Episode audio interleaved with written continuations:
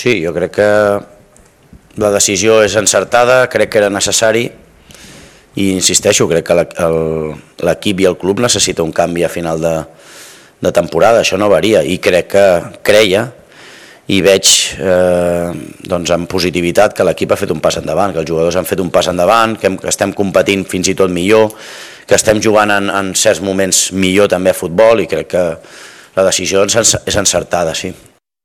Bé, jo crec que el Robert també és, és conseqüència de, de la millora de l'equip. Jo crec que l'equip ha millorat en molts sentits del joc i per això el Robert també té més ocasions de gol, eh, està més ben posicionat, ataquem i defensem més ordenats i crec que tot això millora a qualsevol jugador que participi i el Robert doncs, potser ha tingut més efectivitat en els últims partits però crec que és fruit de que de que estem millor posicionats, que ataquem millor, que defensem millor, que estem més intensos, crec que hem fet un, una millora en els últims partits i per això el Robert també ha millorat en, en els números. No? Gusto en saludarles en ESPN FC. El Barcelona será tema de conversación. Por supuesto, la Carabao, la final que tendremos por la pantalla de ESPN. E iremos con Katia Casorena hasta Estados Unidos para el México contra República Dominicana. Paco Gabriel, ¿cómo estás? Muy bien, muy bien, ser un gusto estar aquí contigo y a la distancia con eh, Moy y con eh, Rodrigo. Perfecto, ahora los saludamos. ¿En qué ha mejorado el Barcelona en sus últimos cinco partidos? Vemos eh, en, la, en, la, parte numérica, es indiscutible que hay una mejoría que se refleja en la cantidad de puntos logrados, eso es muy evidente como eh, ocurre en la posesión de balón, en remates, en tiros al arco, en oportunidades creadas. Ahí está un antes y un después del el anuncio de Xavi que vino después de aquel partido contra el Villarreal. Ya sé que en lo numérico, en los resultados, hay una mejoría, pero si te hago esa pregunta en cuanto al estilo de juego, ¿Podrías hacer una lista o podrías al menos mandar un detalle por delante en el que haya mejorado el Barcelona, Paco? No, no. ¿No? Siento que lo único que, para mí lo más notorio, es la, la, certeza para definir, la contundencia. Ok, eso suma. Básicamente, básicamente, un funcionamiento, un cambio así, a partir de que Xavi haya dicho que se iba, que no, que no iba a continuar, no, no lo veo sustancialmente. Eh, el regreso de Ter Stegen, por supuesto que también influye muchísimo.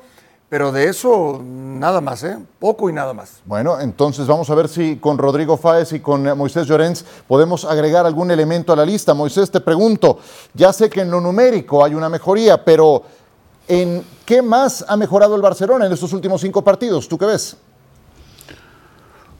Bueno, eh, buenas noches a, ti, a Ciro, eh, a Paco, a Rodrigo, a todos los compañeros y a toda la audiencia. Yo creo que el Barça ha mejorado Estoy de acuerdo en Xavi en el, en el, posicionamiento. A nivel físico sigue siendo un desastre porque el equipo se cae. Eh, creo que la aparición de la Yamal le ha dado mucho aire al Barça en ataque y ese es un gran qué del por qué Robert Lewandowski también ha mejorado sus números.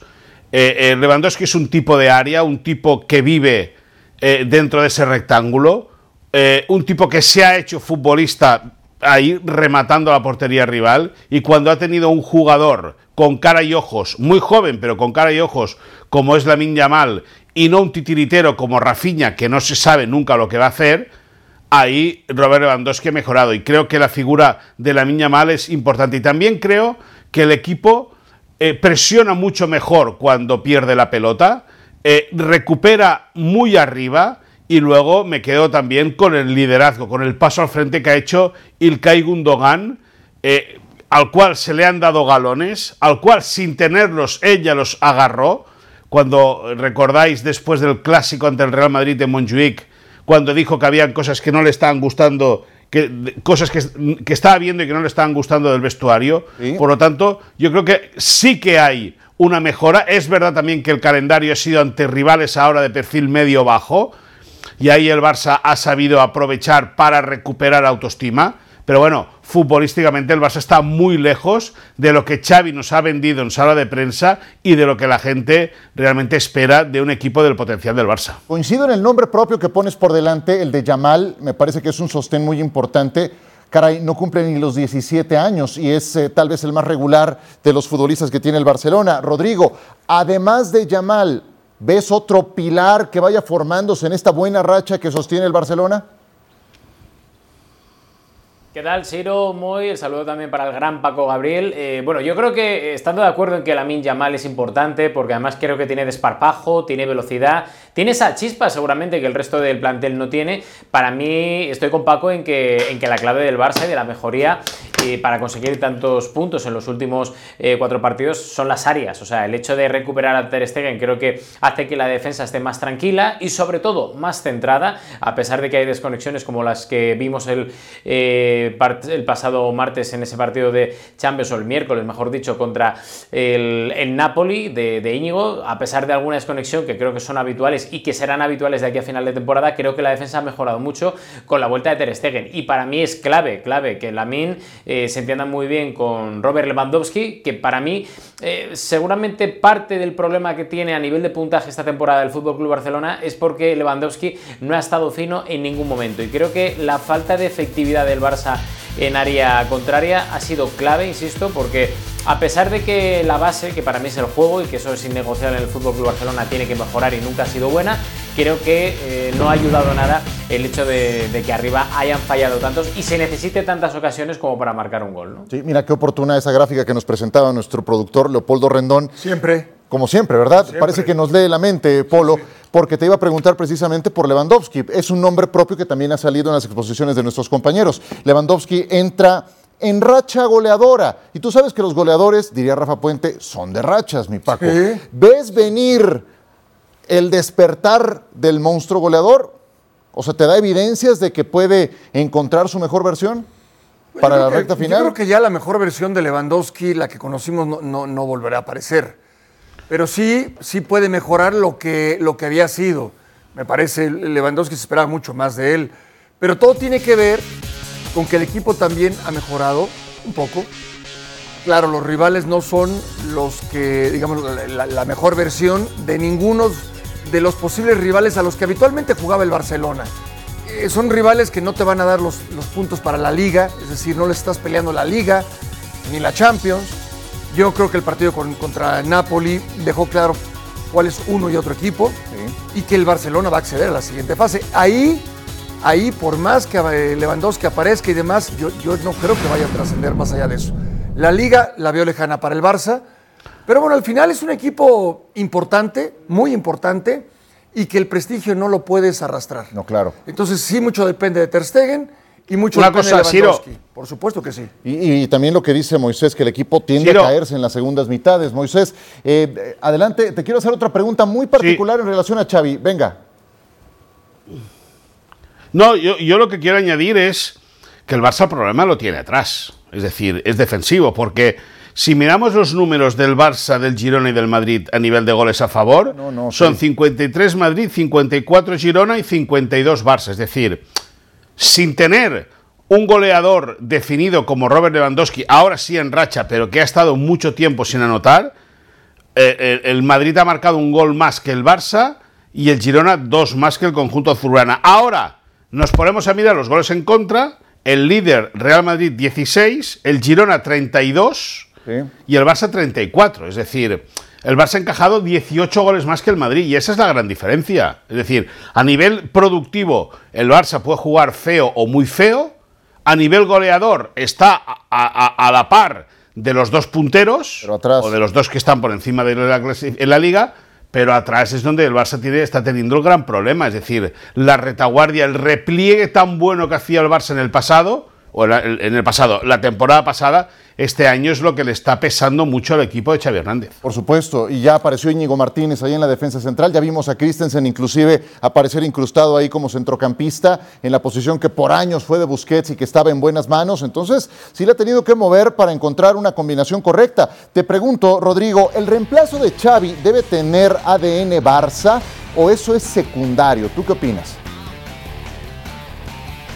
Para mí debe de tener ADN Barça porque si no el Barça caería en el, creo, error de ser un equipo más. Y si te alejas de ese ADN que fue el que ha hecho famoso eh, al Barça de Guardiola, por ejemplo, o al Barça de Cruyff, creo que el Barça sería un equipo más y en esa liga de equipos más creo que no tendría ningún tipo de opciones porque es que eh, no tienes eh, ahora mismo tesorería financiera como, cometer, como para acometer ciertas transferencias y, creo que bajaría muchos enteros. Tiene que apoyarse mucho en la Masía, en los jóvenes, en Cubarsí, en Mark en toda esta gente que, que está explotando y llegando al primer equipo durante esta temporada, al igual que Lamin Yamal, y a partir de ahí crecer junto con Pedri, gente que tenga algo más de experiencia como por ejemplo puede ser Gaby, y que sigue siendo muy jóvenes. Yo creo que sería un error por parte del Barça despegarse de ese ADN Barça y buscar un perfil completamente diferente, como ojo, como ojo, como estuvo a punto el propio Jan Laporta en su primer mandato de hacer cuando tuvo en su poder un PDF de José Mourinho justo antes de nombrar a Pep Guardiola como entrenador del primer plantel. Por eso os digo que creo que sería un error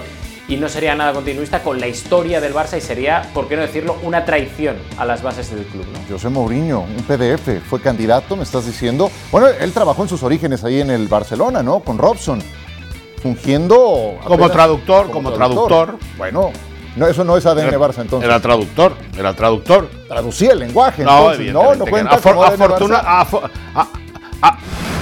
afortunadamente se quedó en eso, en un simple traductor en el Barça. Y malo porque lo cambiaron a los tres meses porque decía lo que le daba la gana. Eh, eh, Robson decía ¿dónde vas? y el otro contestaba manzanas traigo, pues por lo tanto la traducción no eran óptimas y afortunadamente eh, José Mourinho tuvo que irse del Camp Nou. afortunadamente para el Barça y para su ADN. Es que ese sería un cortocircuito cósmico, ¿no? De, carácter. Qué dura declaración de, de, de Moy sobre Mourinho. Sí. Yo creo que, que, a Mourinho le hubiera ido ah, muy bien también. Yo creo que ¿En el Barcelona? En ese momento yo creo que ah, también, le, también le hubiera ido muy bien. De traductor no lo sé. De traductor no lo sé. Pero, pero bueno, al final ya fue el, el no, no, de, es que es... de, Guardiola y así le fue. Y yo coincido también, coincido con, con el ADN. Con, sí, con, con Rodri, que, que sí tiene que. Es que el técnico del Barça tiene que ser de ahí. Sí.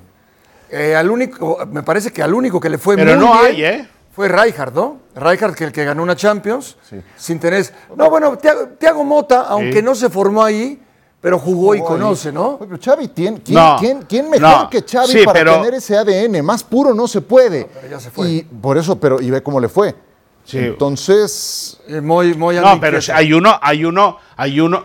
Es que dije, dije hay uno que tiene todo el ADN y lo está... y no, hay uno que tiene todo el ADN. O sea, ¿qué es el ADN? Que es Francesc Xavier García Pimienta, el, entrenador de, el, entrenador de la Unión Deportiva Las Palmas. Ahora, fue el propio Laporta el que lo echó hace dos años, por lo tanto, eh, si Laporta lo echa cuando lo había ratificado tres días antes como técnico del filial, la, historia de García Pimienta tiene tela, con Alex García, con Aurelia Altimira y con Jordi Roura, que Aurelia Altimira y Jordi Roura son los papás, entre comillas, futbolísticos de todas estas camadas de jugadores que están saliendo, los que los fichan para el Barça son Jordi Roura y Aurelio Altimira. Y luego Alex García, que es el segundo de García Pimienta en la Unión Deportiva Las Palmas, y el propio, eh, eh, el propio, y el propio Pimi, eh, son técnicos hechos en el Barça, ya no como, como entrenadores, sino como futbolistas. Eh, eh, se, ellos mamaron el Barça desde pequeñitos, porque desde bien chiquitos empezaron a jugar en las inferiores del Barça. Ahora, ¿qué pasa? Pues que la Porta lo echó, los echó no me y no hay a García gente Pimienta con ADN Barça en el mercado. Prefieres a García Pimienta que a Tiago Mota.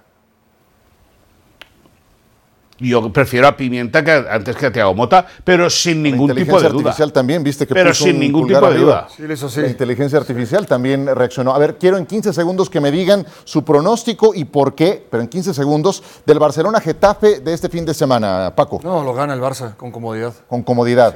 Rodrigo, Barcelona Getafe, ¿quién lo gana y por qué? Gana el Barça 2-0. 2-0 sin problemas.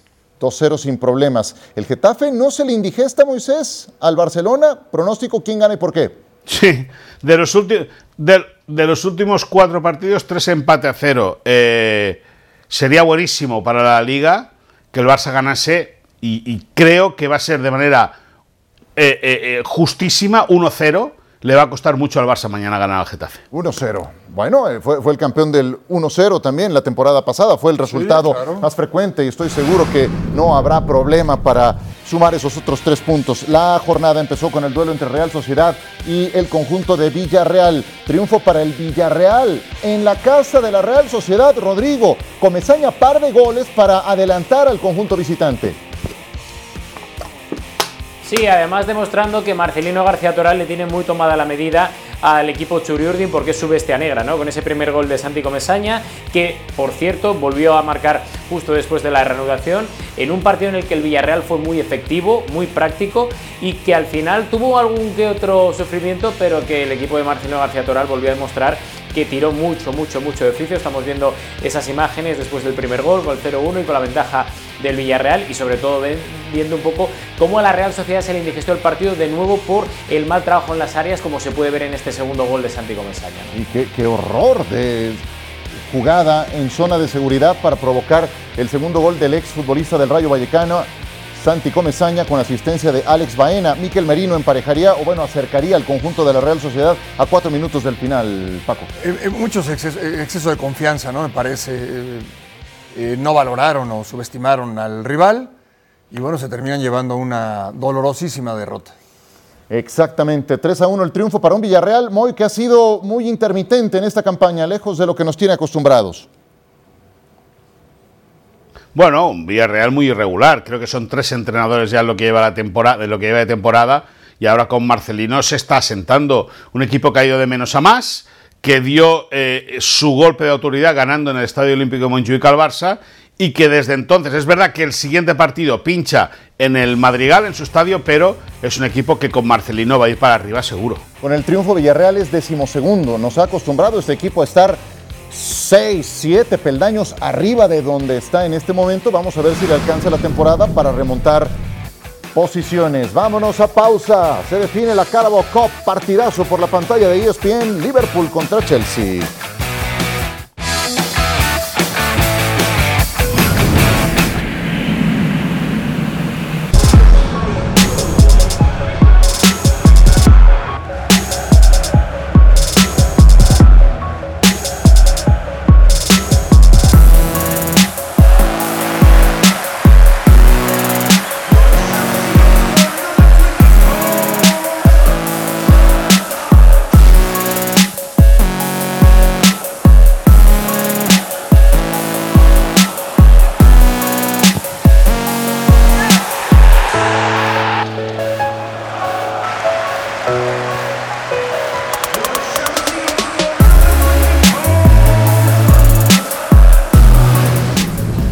Of the best with Pep coaches on the world, and I, he's clever enough, and he knows that when you arrive and you play a final, always circumstance can happen. Um, and of course, I think if they are not the favorite, we are not the favorite. It's, it's, a, it's, a, it's a final that uh, you cannot say it's a favorite. If he said that, for me, it's Liverpool a favorite because after uh, I think eight year, you know, and in the last few years they have the experience uh, to compete like a team and be involved in different uh, finals. Uh, Dom, Darwin, and Mo, we have to really see. Uh, we have two more days, so today's session and tomorrow session, and then last minute we um, we will check uh, if they can be there. Uh, would be great, to be honest. Um, and then all the others, I think Jurgen spoke, no? Uh, Ali, uh, muscle injury after international break will take really time. La agenda es presentada por Codere. Todos los GOATs juegan en codere.mx. Disfruta del nuevo bono de hasta 5 mil pesos para ser uno de ellos y vivir una experiencia Codere. No compareció ante los medios de comunicación, en este caso Jürgen Klopp, lo hizo Pepín Leinders, su auxiliar, si escuchamos hace un momento a Mauricio Pochettino, que es curioso, pero no ha ganado trofeo alguno en Inglaterra. Queda la sensación de otra cosa porque estuvo mucho tiempo en eh, Tottenham, porque llegó hasta una final de Champions, pero no ha conquistado título alguno en el Reino Unido. Este podría ser el primero. Y del otro lado, ustedes saben todo lo que envuelve esta última campaña de Jürgen Klopp al frente del equipo del Liverpool. Dice Pochettino, Liverpool amplio favorito. ¿Lo es amplio favorito? No sé si amplio favorito, eso lo agregó, pero sí es favorito. Sí es favorito. Chelsea está, bueno, rearmándose, reinventándose, jugadores jóvenes interesantes. Eh, Pochettino conoce el medio, conoce lo que está jugándose, pero hoy es la mejor versión de los últimos tiempos del Liverpool de, de, de, de Klopp. Es así, es la mejor versión de los últimos tiempos de Jürgen Klopp. Este equipo jugaba mucho mejor en un momento, eh, con aquel tridente histórico, pero de los últimos momentos, de los últimos tiempos, esta es la mejor versión de Liverpool. Se estaba curando un saludo un poco Pochettino, porque a Pochettino le ha costado un montón de trabajo contra el Liverpool. Son 18 enfrentamientos, Paco. Solamente les ha ganado 3 de 18 enfrentamientos. Como su bestia negra, ¿eh? De verdad. Sí, no, no, bueno. Tendrán que presentar a jugar, pero. El favorito es el Liverpool. Sí, sí lo es, sí lo es. Ahora, hay una buena cantidad de bajas, Rodrigo, las confirmadas. Allison, portero titular. Alexander Arnold, lateral titular. Diogo Jota, extremo también normalmente titular. Curtis Jones, baja confirmada. En duda, creo que va a jugar Salah, ya de hecho jugó el partido anterior, anotó gol, consiguió asistencia. Darwin y Soboslai son otras de las ausencias. ¿Cuál es la más dura de esas bajas confirmadas, Rodrigo de Liverpool?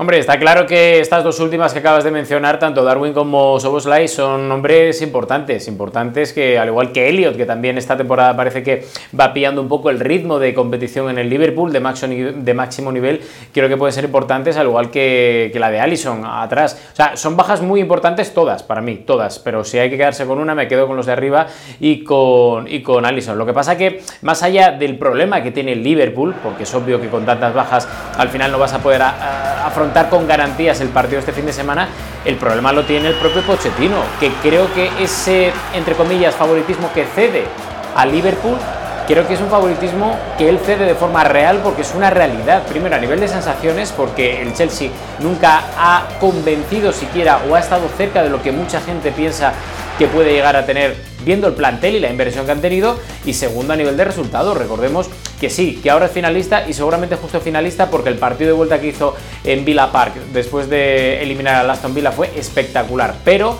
en Liga y en la Premier recordemos que está en mitad de tabla, muy lejos de donde se supone que tiene que estar luchando con el, con el Big Five para meterse en Champions. Y por lo mismo, eh, Moy, este es el último boleto que le queda a Pochettino y al Chelsea para tener competencia europea la próxima campaña. No lo va a lograr o difícilmente lo va a lograr vía tabla general. Si gana la Carabao, ahí se abre una posibilidad de colarse a competencia europea. Sí, sí, eh, no le queda más. Es decir, eh, Mauricio Pochettino cuando llega el pasado verano a, Stanford Bridge lo hace eh, con la vitola de, de, ser un técnico moderno, capacitado de trabajar con gente joven, dispuesto evidentemente a otorgarle al Chelsea que pueda jugar bien al fútbol y, conforme han ido pasando el tiempo o las, los meses, las, las semanas y dos meses, eh, seguimos esperando la versión buena del Chelsea. Es verdad que también ha tenido muchas bajas, es verdad que, le ha costado al técnico agarrarle el pulso tanto al equipo como al club, y bueno, y es verdad que se le abre una, una, opción real de poder conquistar el título, el primero, como tú bien decías en la introducción de este segundo bloque, en, en, en Inglaterra. Eh, él hizo muy buenas temporadas en el Southampton, hizo, hizo muy buenas temporadas también en el Tottenham, llegando a la final casualmente contra el Liverpool, que el Liverpool le gana esa final en, en Madrid al, al conjunto del del Tottenham Hotspur sí. y para Pochettino lógicamente ganar ya no sería un alivio simplemente meterse en Europa la próxima temporada sino sería ganar prestigio para poder continuar en el banquillo del conjunto blue y para lógicamente romper esa sequía de resultados que le acompaña en el fútbol inglés, que en, el cual es tan admirado y tan respetado, pero que a nivel de títulos está a dos velas. Para continuar en el banquillo blue, dice eh, eh, Moisés Llorens Paco. Ten Hag ganó la Copa de la Liga, esta misma competencia la temporada pasada, y pese a un torneo lleno de un montón de cosas, lo aguantaron para la siguiente temporada. ¿Ganar este trofeo salva la temporada para Pochettino?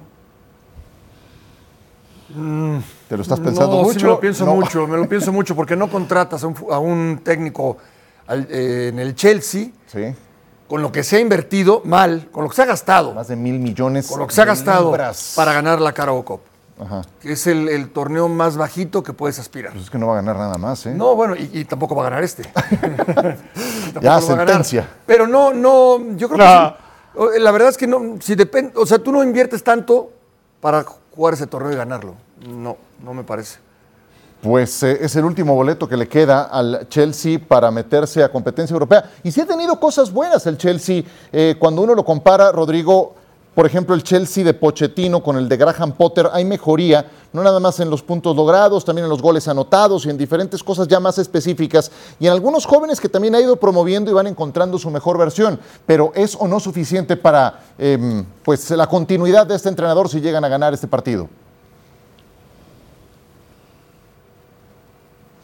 Para mí no es suficiente, Siro, por el hecho de que al final Boydley, cuando llega al Chelsea y compra y se hace con la propiedad del equipo londinense, invierte una cantidad de millones espectacular, pero espectacular, a un nivel estratosférico y a un nivel al que seguramente no pueden llegar ninguno de los grandes, incluso a nivel europeo, ni Manchester City, ni el propio Paris Saint Germain, ni absolutamente nadie. Y fíjate que estoy viendo aquí, porque tengo unos datos, en los últimos 10 años el Chelsea ha invertido, o tiene, mejor dicho, un déficit en cuanto a inversiones de más de mil millones de euros, de menos mil millones de euros. Es un déficit importantísimo y al final con toda esa inversión, eh, Pochettino tiene la necesidad de ganar sí o sí y de forma imperiosa, primero, un título esta temporada, que puede ser obviamente porque a un partido puede pasar cualquier cosa y más con las bajas que tiene el Liverpool, y segundo, lo que tiene que intentar sí o sí es meterse en Europa de la, de la única forma que tiene, porque es que si no, el pinchazo para el Chelsea a nivel económico, a nivel de escaparate y a nivel, ojo, de que muchos jugadores igual pueden buscar eh, a final de temporada una posible salida es un problemón integral para todo lo que es el Chelsea, todo el proyecto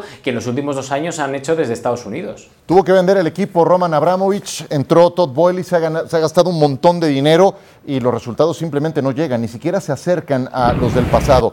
Queda la impresión de que el Chelsea la ha pasado mal, sí, en los últimos tiempos. Hace tres años nada más era campeón de Europa. Tres años ganaba la Champions. Hoy discutimos si ganar la Carabao salva la temporada. Partidazo domingo por ESPN. Todos los GOATs juegan en codere.mx. Disfruta del nuevo bono de hasta 5 mil pesos para ser uno de ellos y vivir una experiencia Codere.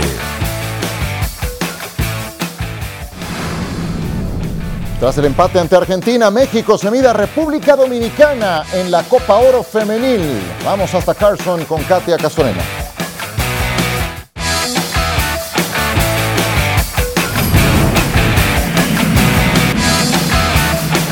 Como he dicho antes, un rival, República Dominicana, que llega pleno de confianza. Yo creo que es un gran éxito lo que están haciendo y además tiene mucho mérito. Yo creo que hay que alabar el trabajo de, de ese cuerpo técnico, de esas jugadoras o de esa federación que están dando una imagen pues tan, tan bonita de, ese maravilloso país como es República Dominicana. Y con esa confianza ellas pueden aspirar a todo, ellas se, sienten seguras, han sido capaces de aguantar a Estados Unidos durante muchos minutos. Si no fueran por los penaltis habría sido un marcador mucho más corto.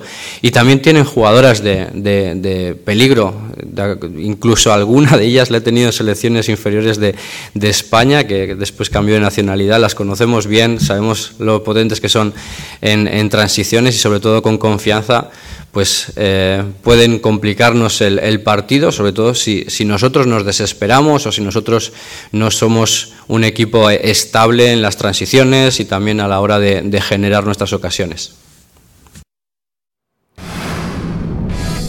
Pedro López, el seleccionador nacional del equipo mexicano. Estamos con Katia Castorena en Carson, California. México se presentó con un empate ante Argentina. Katia, ¿qué tantas dudas, qué tantas eh, cuestiones por resolver en la lista del debe quedaron para el equipo mexicano después de ese primer partido? Saludos. Ciro, Paco, Rodri, Moy, saludos a todos. Un gusto estar con ustedes. Quedaron bastantes dudas con respecto a ese debut ante la selección de Argentina y por eso ellos saben ahora, decía Pedro López, que tienen esa mentalidad de salir a ganar sí o sí, que no hay momento ya de equivocaciones, que hay que manejar las emociones del juego. La mentalidad va a ser crucial en este segundo compromiso para las aspiraciones que tiene la selección mexicana de estar en la siguiente fase de la competición. Cuando cuestionaba precisamente al estratega español sobre qué le gustaría ver distinto, más allá de que van a cambiar algunas jugadoras como es natural, de la selección en la cancha y él simplemente decía goles, quiero ver los goles, eso es lo que quiere ver la afición, eso es lo que faltó contra Argentina cuando se generó, se tuvieron oportunidades claras, sobre todo ese penal en los minutos iniciales que hubiera cambiado por completo lo que se vivió en ese partido, así que se espera mucha más intensidad y esperando que puedan llegar los goles para la selección mexicana. Katia, un gusto saludarte, eh, un abrazo a la distancia. Eh, a ver, eh, si bien es cierto que no se juega México el pase contra Estados Unidos, que, pero es un rival muy, muy complicado, sí el partido contra Dominicana se complica bastante, califican los dos mejores terceros lugares, es decir, el camino puede abrirse si, si hoy México obtiene un buen resultado. Hablas de los goles que no llegaron, ¿y dónde está Licha Cervantes? Y Katy Killer. ¿Por qué no las llevó eh, Pedro López?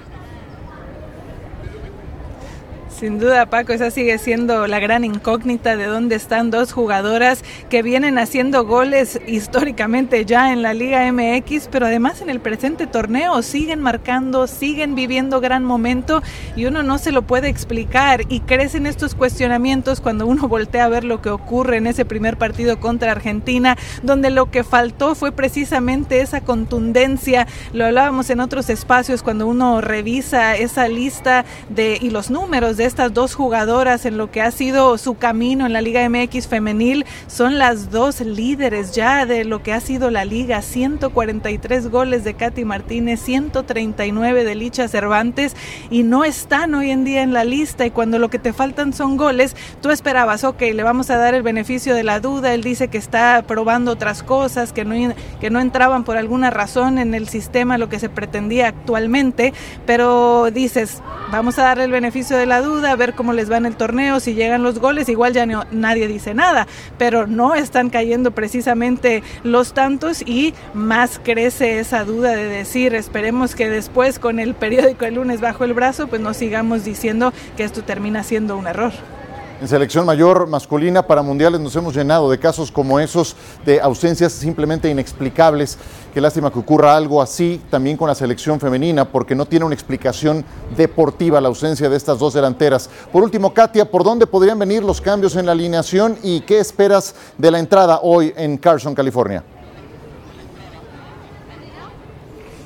Sí, espero una entrada algo mejor con respecto a lo que se vio el día martes, entendiendo que era entre semana, que las condiciones del clima no favorecían. Hoy es viernes, ya inicia el fin de semana, ya ha habido más ruido alrededor de lo que es este torneo, así que se espera ya una mejor entrada superior a los 3.200, que fue la cifra, cifra oficial que dio con CACAF para ese primer día donde hubo dos partidos. Cabe recordar, de nueva cuenta, primero jugará la selección mexicana ante Dominicana y después en esta doble cartelera aquí mismo lo hará Estados Unidos ante la selección de Argentina, así que la gente, bueno, conforme pasa la tarde, conforme terminan sus labores, va llegando aquí al estadio. Los cambios eh, espero que se pueda ver sobre todo en el ataque, más minutos de Kiana Palacios que entró de cambio en ese primer partido, sobre todo Diana Ordóñez, creo que puede ser una pieza fundamental. Cuando vemos lo que hace en su equipo con el Houston Dash, además de sus condiciones físicas, su estatura, creo que por ahí puede ser algo importante pensando en alguna pelota parada, ir contra las centrales y las defensoras de República Dominicana y quizá en el arco, porque lo que alcanzábamos a ver en el entrenamiento el día de ayer con un poquito más de actividad de Itzel González y no es algo que no ha hecho el técnico antes de cambiar entre Itzel y Stephanie Barreras. Katia, muchas gracias. Un saludo hasta Carson, California. Pues aquí el equipo mexicano Paco está obligado, va contra un conjunto de República Dominicana al que hay que respetar, por supuesto, pero que en los rankings de selecciones nacionales femeniles es el número 107 del ranking por 35 de México. Sí, bueno, y, que además, insisto, eh, califican los dos mejores terceros lugares. Después el partido contra Estados Unidos, que es una referencia en el fútbol mundial, en el fútbol femenil. Eh, pero, pero, el, partido contra Argentina, más allá de que se falló un penalti, no se jugó bien al fútbol. Esa es la verdad de las cosas. Sí. Eh, España es potencia mundial en fútbol femenil y tenemos a Moisés, tenemos también a Rodrigo Fáez. Preguntémosles a ellos. ¿Cuál ha sido la clave del éxito, Rodrigo, en España a nivel femenil para tener semejante equipo tan robusto? Bueno, lo primero quitarse a Rubiales de en medio, porque el presidente de la Federación Española de Fútbol no era más que un desastre, un desastre. Eso, empezando por ahí. Imaginaos cómo tuvo que ser que a pesar de él, España consiguió ganar el Mundial. Pero, dicho lo cual, eh, yo creo que la clave, el, el, propio Pedro López la conoce perfectamente porque ha sido alguien que se ha eh, formado en las categorías inferiores precisamente y ha visto crecer a toda esta nueva generación de, de grandes campeonas en España, que por cierto, en la noche de hoy aquí en Europa se han clasificado para los Juegos Olímpicos de París y también de forma matemática tras vencer 3-0 a Países Bajos para esa final de la Nations League. O sea, al final es cuestión de dejar trabajar, de dejar que las chicas vayan poco a poco bueno, desprendiéndose de esas ataduras seguramente de otras temporadas y, de otras épocas para intentar que su talento vaya cuajando poco a poco y sobre todo que gente como Pedro López las vaya formando y las vaya poco a poco intentando eh, interiorizar ese mensaje que creo que es clave y por lo que nos cuentan además aquí en España, que también tiene México, es ese talento que hay todavía por descubrir y decirle a todas las chicas y a todas las jugadoras y futbolistas que hay en México que tienen calidad, que tienen condiciones y que pueden triunfar al igual que ocurrió con España. ¿no? Moisés, y a nivel estructura, andamia, andamia de fútbol español femenil, ¿cuál ha sido la clave? Pues el tener paciencia, porque hace 5 o 10 años eh, España a nivel futbolístico femenino no era nadie.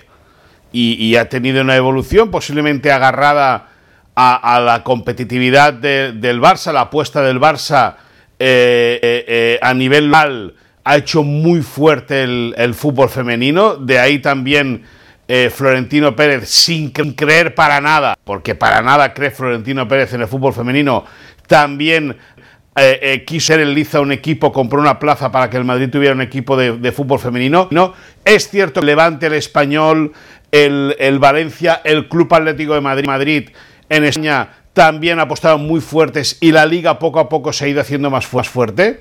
Y eso evidentemente lo único que te trae son eh, eh, que crezca el, el, la calidad de los futbolistas, que crezca la competitividad y entre la paciencia, el talento, competitividad y, el saber esperar tu momento, al final llegan los resultados y España, como bien decía Rodrigo, se ha metido por primera vez en su historia para unos Juegos Olímpicos, para disputar la final de la Nations League y evidentemente para hacer que el fútbol femenino en, a nivel español pues sea un orgullo de todos sus aficionados. Hay un común denominador entre lo que nos dice Moisés y Rodrigo. Tomamos nota y les mandamos un abrazo. Que tengan un gran fin de semana lleno de trabajo y de éxitos en lo profesional. Saludos, señores. ¿Ya estamos?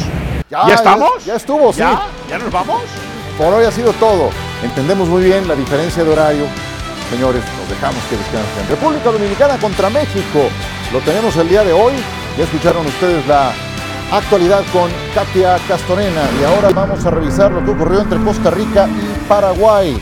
Partido cerrado, Ciro. Eh, por momentos bien, muy bien disputado, la verdad. Y lo termina ganando Paraguay. Un golazo. Que ahora vamos a, ver. Costa Rica compitió. Eh, hizo un buen partido en términos generales, pero bueno, terminó sucumbiendo ante el equipo paraguayo. Sí, anotaría Lice Chamorro al minuto 51, el único gol de este partido disputado en Houston cuando corría el minuto 51. Antes esta jugada muy clara que sacaba la guardameta de Costa Rica Solera. Y ya en la segunda mitad. Qué bien la definición. Qué bien la definición. Eh, me gusta mucho ese torneo, ¿eh? Combina eh, equipos de la CONCACAF y equipos de Conmebol. Sí aunque que te definan en esa zona del área chica. Sí, la portera creo abajo, que queda corta. También se quedó esperando el remate la terminaron fusilando. Mientras tanto, Canadá termina ganándole con claridad a El Salvador. El Salvador se metió vía eliminatoria con los últimos boletos y Canadá es una potencia mundial a nivel femenil, eso lo sabemos. Y llegó la cascada de goles. Sí, bueno, eh, muchos errores, también hay que decirlo. pero le sirve mucho al equipo salvadoreño. ¿no? El fogueo, el jugar este tipo de torneos ante este tipo de selecciones. Mira, inocentemente ahí mete las manos, ¿no? Y, muy bien ejecutado el penalti. Sí, ya había anotado el tercero Adriana Cristina León, futbolista de 31 años, y anotaría también por la vía penal para el 4 goles a 0. Luego Buchanan lograría el 5-0 en táctica fija y Smith con el 6 goles a 0 que llegó a 4 minutos del final.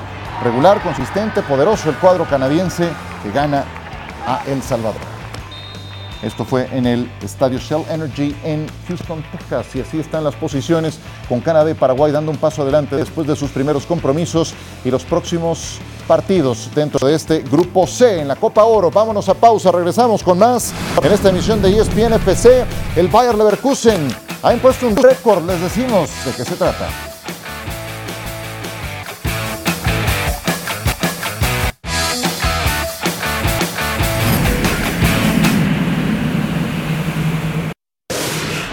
Bayer Leverkusen, primer equipo del fútbol alemán en llegar a 33 partidos invicto. Ahí lo tienen. Hoy le costó trabajo, enfrentaba al Mainz, pero desde el minuto 3 lo empezó ganando. Así nada más Granit Xhaka. Qué golazo. Sorprende al arquero. Sorprende al arquero que cuando quiere reaccionar ya era demasiado tarde. Granit Xhaka da la impresión de que es un gran veterano. Tiene 31 años, tampoco es para tanto y le está rindiendo muy bien. Kor lograría el empate para el Mainz apenas cuatro minutos después y el juego fue avanzando, así se fueron al descanso. Lograrían el gol de la victoria al 68. Ay, ay, ay, mira nada más. Hizo un Carius, sí, de lo mismo me acordé. Sí, no, bueno, claro. Para toda la vida, ¿no? Para toda la vida. No, ya que, ya que intentas. Sí, el guardameta Robin Sentner con semejante pifia que termina representando la diferencia en el marcador, expulsado Ngakam por esa entrada cuando quedaban 10 minutos para el final. Ahí está el invicto del Leverkusen con 23 partidos en la Bundesliga desde el inicio de la temporada, trae 23. Cada vez escala más cerca a lo que corresponde al Bayern, pero aquí lo más importante es que se han ido a 11 puntos de ventaja del Bayern Múnich. Pausa regresamos.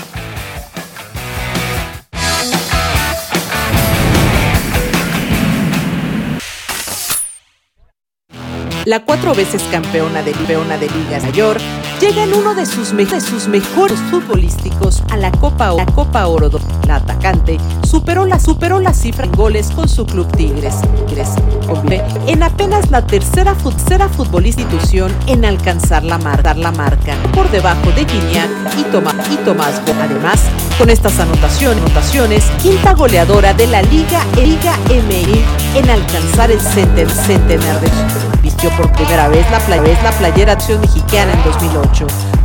Jugó la sub-20 de Chile y Alemania. Alemania, selección mayor, debutó en, 2000 en 2010 y fue dos veces mundialista. Está en Ale 2011 y Canadá 2015. 2015. Sus 32 años ha sido, ha sido tricolor y ahora será, será jugadoras de mayor experiencia ciencia en la W. República Dominicana contra México, les recordamos, 6 y 20 de la tarde, tiempo del centro de México. Es una exclusiva de Star Plus de ESPN 2. Ya les presentamos el contexto de este partido que es de ganar o ganar para el equipo mexicano. Y hablando de ganar o ganar, ese tipo de partidos también hay que ganarlos. América contra Cruz Azul. América le tiene tomada la medida Cruz Azul en el pasado reciente. También lo refleja la fase regular de liga cuando le llevamos a un plano histórico más avanzado, 39 contra 34. Pero América, Paco, eh, viene de empatar contra Mazatlán, tuvo que remontar inclusive jugando en casa. Viene de perder también antes contra el equipo de Pachuca, ahí no tuvo a Henry Martín, sí lo tuvo contra Mazatlán. ¿Qué le está pasando al América? Son muchas cosas. Eh, la planeación quizás no fue lo adecuado. Seguramente hubo un consenso, pero no le salió del todo bien, por lo menos a estas alturas del torneo. Yo estoy seguro que cuando se recuperen todos los jugadores y estén en ritmo de competencia, América volverá a ser el, favorito al título. Pero en este momento lo está pasando mal. Muchas ausencias, un cuadro que vuelve a ser vulnerable en defensa. Atrás, eh, eh, perdón, adelante no encuentran su mejor versión. En el medio campo, ni Fidalgo ni, ni Jonathan atraviesan su mejor momento. y enfrentan a un rival que todo lo contrario. Eh, en lo anímico está mejor que nunca, juega bien al fútbol, es un fútbol fresco, ¿no? vino a refrescar el ambiente del, del fútbol mexicano. Eh, tienen un gran ataque, me encanta lo de, lo de Sepúlveda y lo de, lo de Antuna. Y en defensa, incluyendo al arquero Amier, que lo está haciendo muy bien, ha- han sido eh, un equipo bastante dúctil y, y- y muy serio.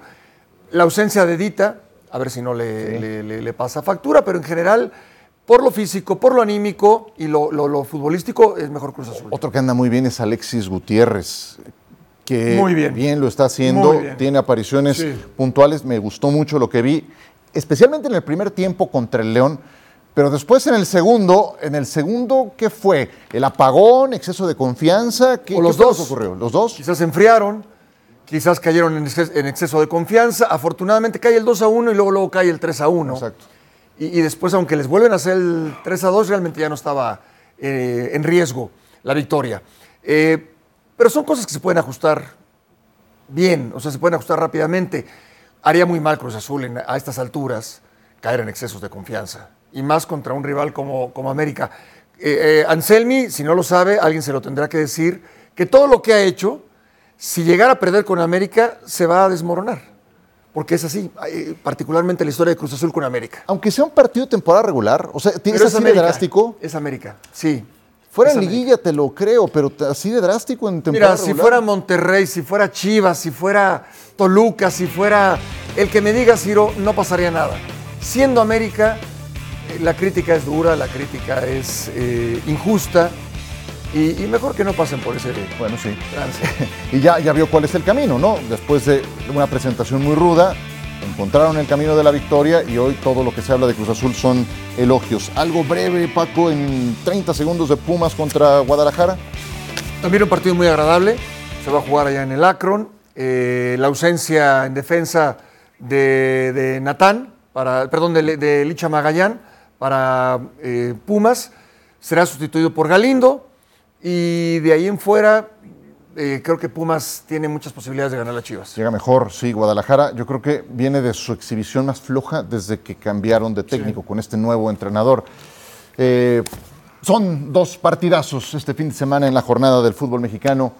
Aquí nos saludamos muy pronto, Paco. Muchas gracias. Gracias, Ciro.